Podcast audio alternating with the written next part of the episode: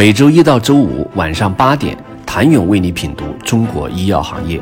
五分钟尽览中国医药风云。喜马拉雅的听众朋友们，你们好，我是医药经理人、出品人谭勇。三季度已经结束，回溯过去九个月，两次集采规模前所未有。二零二零年医保目录落地，四款新冠疫苗陆续上市，并全国范围推广接种。以临床价值为导向的抗肿瘤药物临床研发指导原则公开征求意见，杀疯医药股。事件频发，二级市场股市也随之波动。数据显示，截至二零二一年十月十五号下午收盘，A 股生物医药板块上市企业共计三百九十五家。其中，二零二一年前上市的企业有三百五十七家，与开年一月四号开盘相比，有二百零六家企业股价下跌，跌幅最高达百分之七十点六八；一百五十一家企业股价上涨，最高达百分之三百三十二点一三。波动原因各有千秋，比如英科医疗、盛香生物等，因为2020年疫情，其产品市场需求大涨，疫情缓和后股价回归；还有遭遇突发事件，譬如康弘药业的海外临床试验暂停、国际化预砍；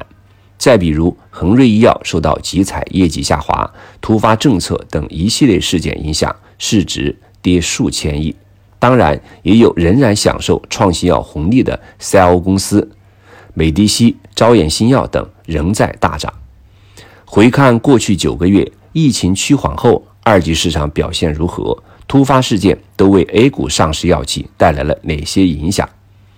一百五十一家上涨企业中，涨幅最高的就是美迪西。一月四号开盘价一百五十六点二九元每股。十月十五号收盘价六百七十八点四二元每股，涨幅百分之三百三十二点一三。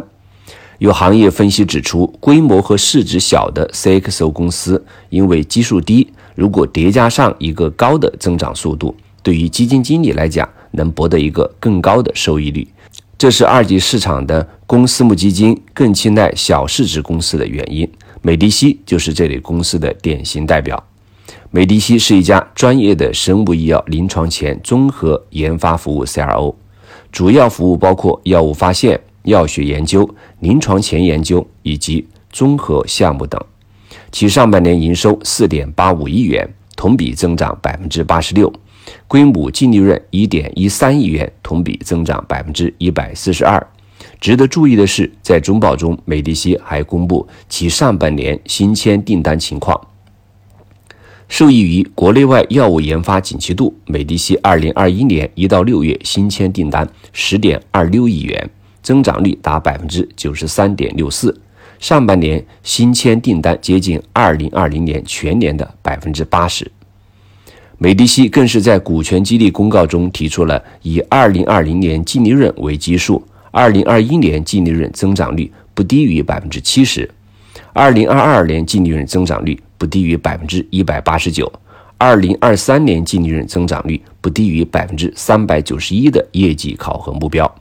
也就是说，在业内焦虑创新泡沫何时破碎的时候，美迪西的临床前研究订单半年增长了近一倍，更是给二级市场的投资者们一个铲子卖得仍然火热的信号。另一个就是招衍新药。相较于一月四号开盘时七十三点四六元每股，十月十五号收盘一百六十元每股，涨幅达百分之一百一十七点五七。招远新药上半年的主要动作是圈地跑马，更深入的拓展业务。八月三十一号，招远新药发布了其中报，同时还公布了四份投资增资计划，包括以五千万美元参与参股公司生物药 CDMO。招衍生物 B 加轮融资，以四千万美元增资境外全资子公司招衍加州，以合计九点三亿元增资境内四家全资子公司，以及计划投资两千五百七十一点四三万元，已取得江苏先通分子影像科技有限公司百分之三十股权。招衍新药在公告中表示。所投领域将成为公司未来新的业绩增长点。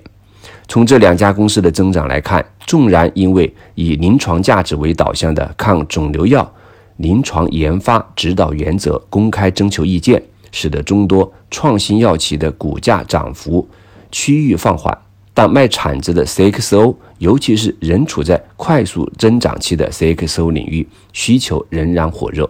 而这也从侧面反映出国内创新药研发热度未减。想了解前二零二一年九个月 A 股市场，请你明天接着收听。谢谢您的收听。想了解更多最新鲜的行业资讯、市场动态、政策分析，请扫描二维码或添加医药经理人微信公众号“医药经理人”医药行业的新闻与资源中心。我是谭勇，明天见。